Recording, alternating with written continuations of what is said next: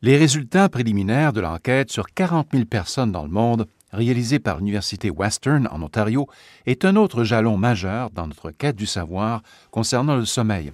Adrien Owen est un des principaux chercheurs de l'enquête canadienne.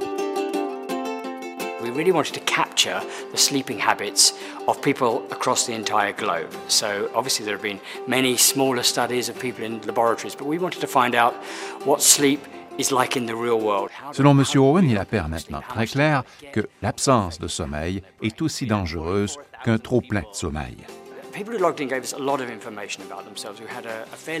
Corner Wild de l'Université Western en Ontario affirme que la performance cognitive des gens qui dorment plus que 7 ou 8 heures est en fait autant altérée que celle de ceux qui dorment trop peu. So we found that the optimum amount of sleep to keep your brain performing its best was between 7 to 8 hours every single night.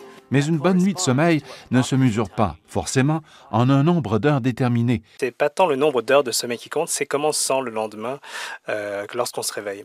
Parce que, en fait, c'est sûr qu'en moyenne, les gens ont besoin entre 7 à 8 heures de sommeil. Mais certaines personnes peuvent se sentir bien avec 6 heures de sommeil, d'autres personnes auront besoin de 9 heures de sommeil. Le neurologue Tan Dangvu du Centre de recherche de l'Institut universitaire de gériatrie de Montréal. C'est important de vraiment pouvoir comprendre que c'est quelque chose qui dépend de la personne. Et donc, c'est ce qui compte au final, c'est comment on se sent le matin, si, on est capable de, de, faire sa journée. Plein d'autres troubles de sommeil dans lesquels les personnes dorment longtemps et, malgré cela n'ont pas un sommeil récupérateur. Il y a, l'apnée du sommeil, il y a ce qu'on appelle l'hypersomnie idiopathique, plein d'autres causes effectivement que le sommeil ne, ne soit pas récupérateur c'est parfois une situation qui peut mener elle-même à l'insomnie parce que euh, faut savoir que notre sommeil, ben, c'est ça, je vous ai dit, chaque personne a besoin d'un nombre spécifique d'heures de sommeil qui dépend de, de, de, de, sa personne, de sa constitution. Puis aussi, notre sommeil, il, change avec l'âge.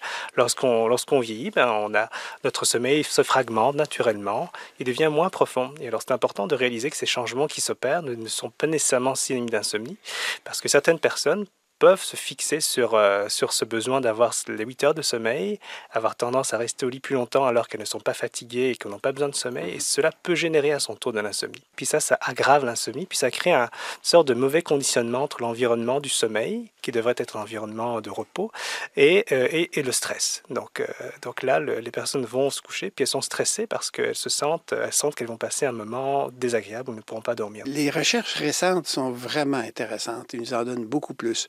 Joseph de Coninck est professeur émérite à l'École de psychologie de l'Université d'Ottawa. La partie du cerveau qui est la plus évoluée, si on veut, c'est les, lobes frontaux, la partie frontale qu'on ne retrouve pas chez les singes et les animaux. Et cette partie-là, c'est là, qu'on retrouve la, plus la conscience de soi, le, jugement, mm-hmm. la prise de décision fine. Bon, cette partie-là emploie énormément d'énergie. Les cellules nerveuses sont vraiment très actives durant l'éveil mm-hmm. et ont besoin de repos. Et justement, le sommeil, surtout la première partie même du sommeil, il y a une récupération qui se fait au niveau euh, des, lobes frontaux. Et si on. La, privation de sommeil, une des choses qui, qui arrive, une des premières choses, c'est la perte de jugement. Ça, c'est un thème maintenant qu'on connaît de plus en plus. Or, le problème de la société moderne, c'est qu'on en a moins de sommeil et que le sommeil est souvent de moins bonne qualité pour toutes sortes de raisons. Le Canada est donc le leader mondial dans le secteur de la recherche sur le sommeil. C'est ici que les preuves scientifiques sur l'impact du sommeil sur la santé semblent, sous certains rapports, les plus avancées. Récemment, par exemple, on établissait aussi que les femmes seraient plus vulnérables que les hommes aux perturbations du sommeil et couraient jusqu'à deux fois plus de risques que les hommes de souffrir, par exemple, d'insomnie. C'est ce que démontrait l'étude canadienne menée, celle-là, par la docteure Diane Boivin. Et on a mesuré des hormones. Euh, ce qui a été publié là, c'était l'expression de la mélatonine, qui est une hormone euh, euh, qui est régulée par le système circadien qu'on produit la nuit. donc, c'est pas que dans les bouteilles, dans les pharmacies qu'on s'en procure, on en produit. Donc, et chez l'humain, c'est une hormone qui est associée à, au fait de bien dormir. La docteure Boivin est professeure titulaire de psychiatrie. Elle est directrice du Centre d'études et de traitement des rythmes circadiens à la Faculté de médecine d'Université McGill à Montréal. L'idée de vouloir absolument dormir 8 heures à chaque nuit est néfaste parce que là, ils se mettent beaucoup de pression sur les épaules, se mettent à regarder l'heure et même faire attention à la technologie de documentation du sommeil. Ah, euh, combien de minutes j'ai fait hier de sommeil, etc. Laisser le corps faire son ouvrage parce que c'est complexe, la fonction récupératrice du sommeil, ça suit une exponentielle inverse. Alors, un reportage de Radio-Canada International.